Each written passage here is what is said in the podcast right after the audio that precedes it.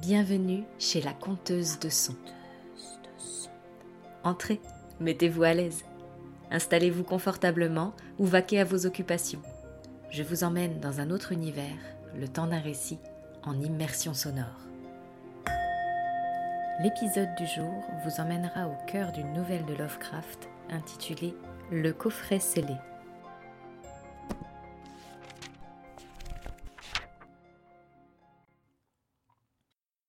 Et il fut écrit, en ces temps reculés, comme Horis, le plus puissant des sorciers, prit au piège le démon Avaloth grâce à ses connaissances en magie noire. Car Avaloth avait emprisonné la terre sous une étrange couche de glace et de neige qui rampait comme une créature vivante, toujours plus en direction du sud, avalant les montagnes et les forêts. Et le résultat de cette lutte avec le démon n'est pas connu.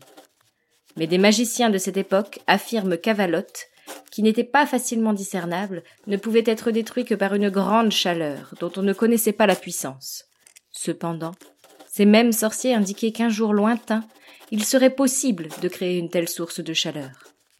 Et pourtant, en ce temps-là, les champs de glace commencèrent à reculer, avant de disparaître entièrement. La terre fleurit et naquit à nouveau. Extrait des fragments d'Eltown.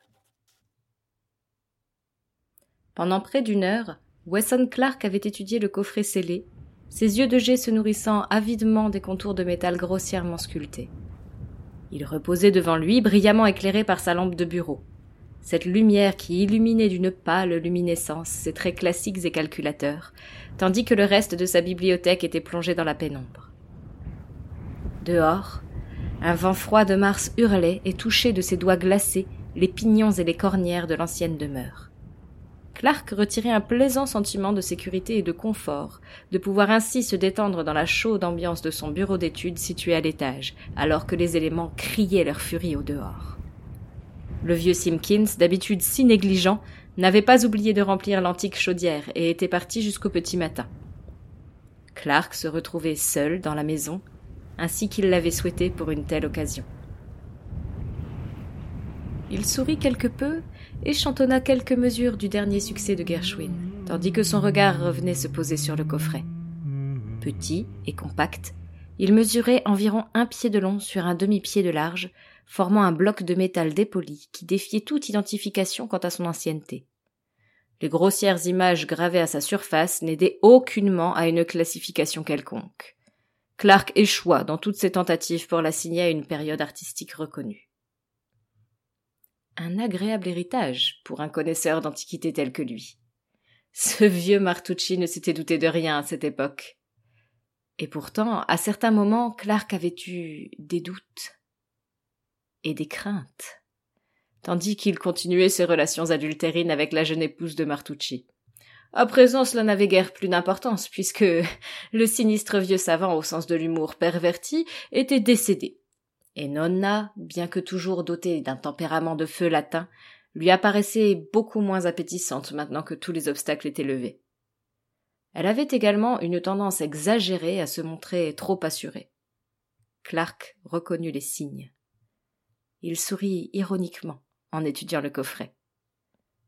Pendant que Martucci vivait encore, Clark avait cultivé son amitié tout en le trompant de manière fort plaisante. Il avait cependant mené sa conquête amoureuse avec la plus grande discrétion. Mais à présent, il n'avait plus rien à craindre. Pour l'instant, il en avait assez des charmes surfaits de Nonna.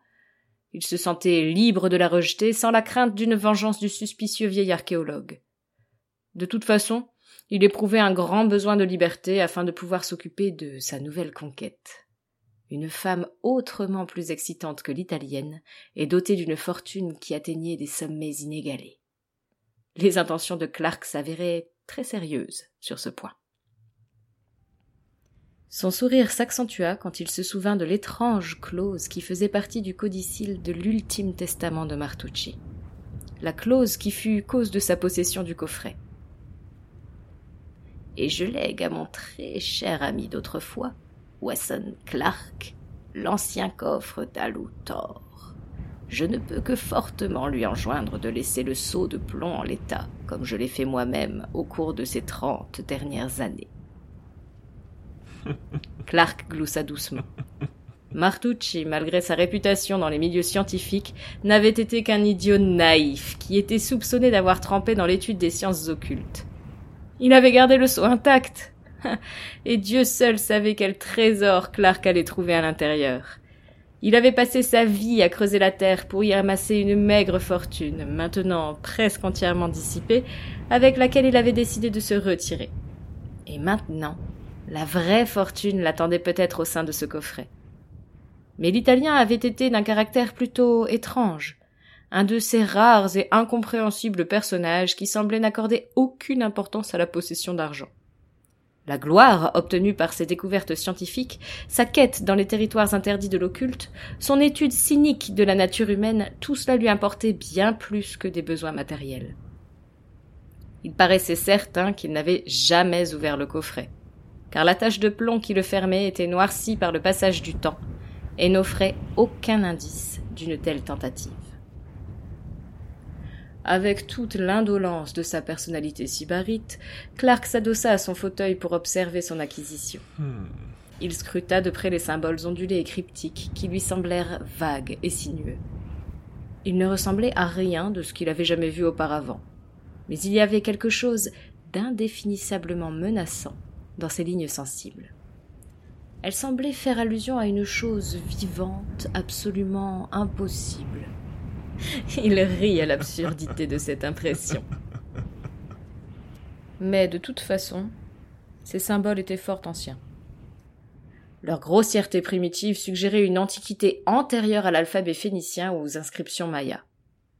Clark regrettait ses connaissances par trop approximatives, car ici, sans nul doute, il devait se trouver en présence d'une des premières tentatives d'écriture. Il garderait le sceau intact pour le faire examiner par un spécialiste. Peut-être possédait-il une énorme valeur par lui-même.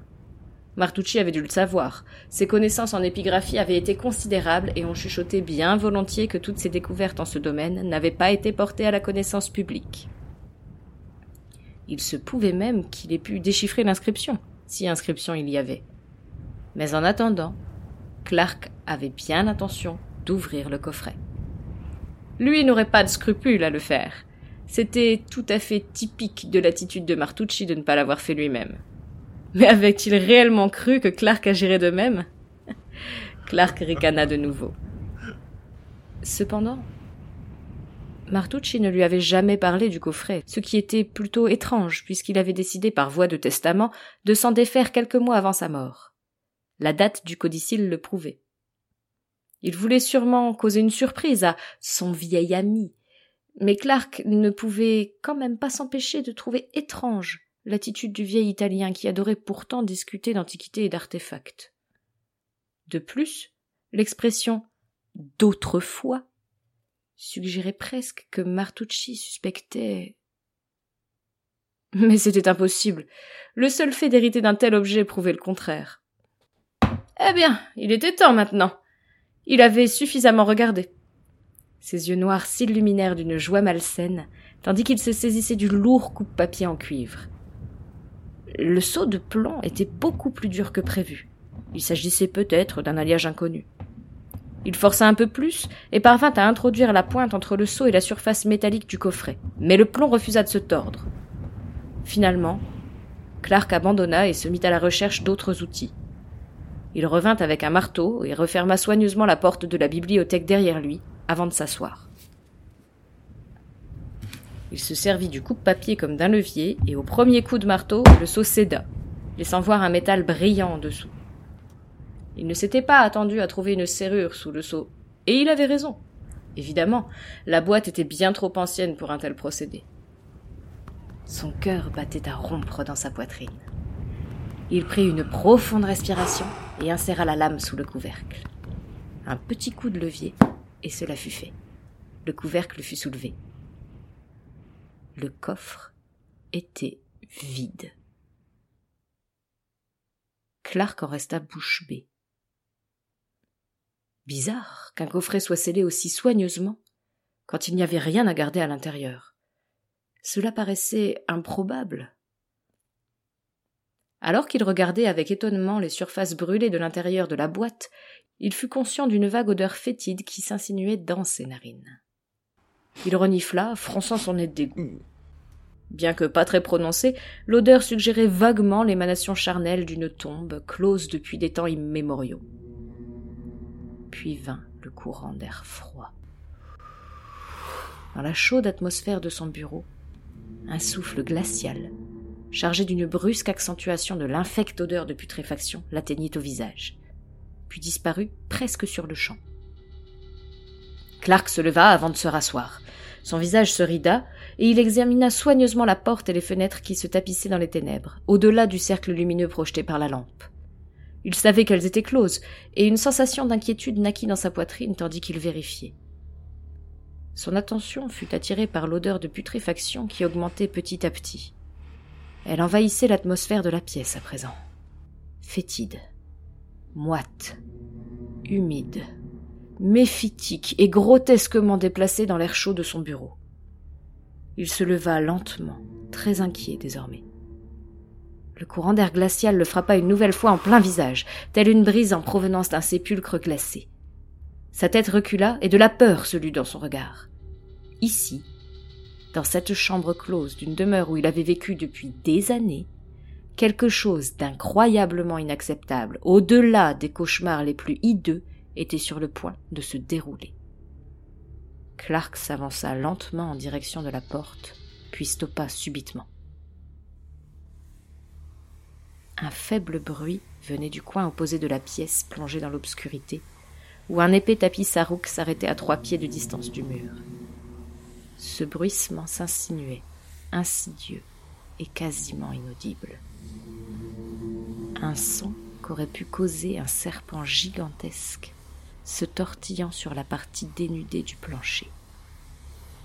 Et il s'était intercalé entre lui et la porte. Clark s'était toujours félicité de posséder des nerfs d'acier, mais sa respiration s'accéléra et la terreur d'un animal traqué s'infiltra dans son cerveau enfiévré. Quelle que soit la nature de cette chose, elle se trouvait, sans le moindre doute, enfermée avec lui et lui barrait volontairement toute possibilité de s'échapper. Elle devait observer ses moindres mouvements avec des yeux froids d'une méchanceté calculatrice. Un tremblement de terreur absolue secoua son corps. Il se tint immobile au centre de la pièce, tandis que son esprit tentait de trouver une échappatoire quelconque. Il eut le pressentiment de la présence d'une entité bestiale et dépravée au plus haut point. Toute pensée d'évasion quitta son esprit. L'imminence du danger repoussa toute raison. Et pourtant, malgré les vagues de terreur qui battaient à travers sa conscience, il se rendit compte que sa vie, oui, son âme même, était menacée par une horreur cosmique d'une hideuse malveillance. Avec un gigantesque effort de volonté, il parvint à étouffer l'hystérie qui gagnait en lui pour reconquérir un semblant de contrôle sur ses nerfs. Ses yeux tentèrent de percer les ténèbres ambiantes. Rien ne bougeait. Quelle odieuse entité se tapissait donc dans ce coffret il ne pouvait le deviner et s'en moquer éperdument. Mais Martucci avait dû le savoir. Martucci, l'homme qui faisait autorité dans le domaine des écrits anciens. Martucci, l'expert en sciences occultes. Martucci savait tout cela. Il avait planifié sa vengeance. Si les morts pouvaient savoir, le vieil homme devait bien rire devant le sort réservé à sa victime. À présent, Clark sentait de froides vibrations l'entourer. Ses nerfs cédèrent devant une telle abjection. Il recula, et immédiatement le bruit d'un infâme glissement lui répondit du côté obscur de la pièce. Ses épaules touchèrent le mur auquel il s'adossa. Les sons continuaient, s'approchant lentement. Il passait d'un côté à l'autre, avant de se retrouver juste devant lui, très proche. Ses yeux fouillèrent l'obscurité, mais en vain. La présence demeurait toujours invisible. S'il devait faire confiance à ses yeux, il se trouvait seul dans son bureau. Mais il sentait la froide proximité de quelque chose de vivant, quelque chose qui possédait une présence physique indéniable, mais qui ne se devinait que par des sens préhumains, à moitié atrophiés par des siècles d'abandon. En tout cas, cette chose s'appropriait petit à petit toute la chaleur de la pièce, et la température s'abaissait très rapidement. Tout d'un coup, quelque chose se brisa en lui, et il se mit à rire. Des paroles incohérentes surgirent de ses lèvres, repoussant ses rires de hyène. Le bureau tourbillonna devant lui, et il ne se rendit même pas compte que ses genoux pliaient sous son poids. À nouveau, le vent froid lui effleura le visage de son hideuse putréfaction, terrifiante dans sa proximité. Il en recula la tête avant de hurler au contact de minces tentacules, froides comme l'espace, qui caressaient sa gorge et son corps, comme s'il se retrouvait nu devant eux. Une vaste et flasque froideur amorphe s'empara de lui. Il voulut la combattre, mais bien que doux, ce froid le saisit tel de l'acier glacé. Il pouvait sentir les vibrations rythmées d'un être totalement étranger, doté d'une vie incompréhensible. Une vie tellement effroyable qu'il hurla encore et encore alors que son but devenait apparent. Puis la pièce chavira et il se retrouva soulevé du sol. Le plafond brûlait de flammes minuscules tandis que l'horreur sans nom l'embrassait de ses tentacules fétides. Il chutait. À travers d'interminables puits de froideur sombre, vers un marécage sans fond de limon primitif. Un gigantesque bourdonnement emplissait ses oreilles. De monstrueux fantasmes dansaient devant ses yeux et au travers des flammes qui ponctuaient sa descente accélérée. Puis vint le silence. L'obscurité et l'oubli. Nourris par le vent, les flammes avaient complètement dévoré la maison lorsque les pompiers arrivèrent sur les lieux. Il ne restait que des cendres. Naturellement, les enquêteurs écartèrent d'emblée les récits fantaisistes qui faisaient état d'un sifflement d'agonie provenant de la pièce du haut. Le témoignage de Simpkins, qui admit avoir oublié d'ouvrir les volets de ventilation, accrédita la version de l'accident.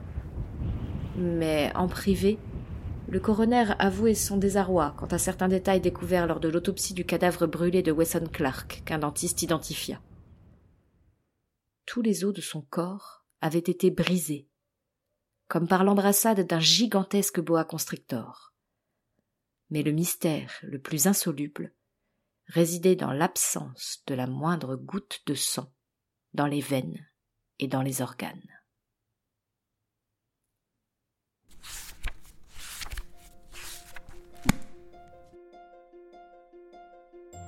J'espère que cette excursion sonore vous a plu. Vous souhaitez échanger à propos de l'épisode du jour?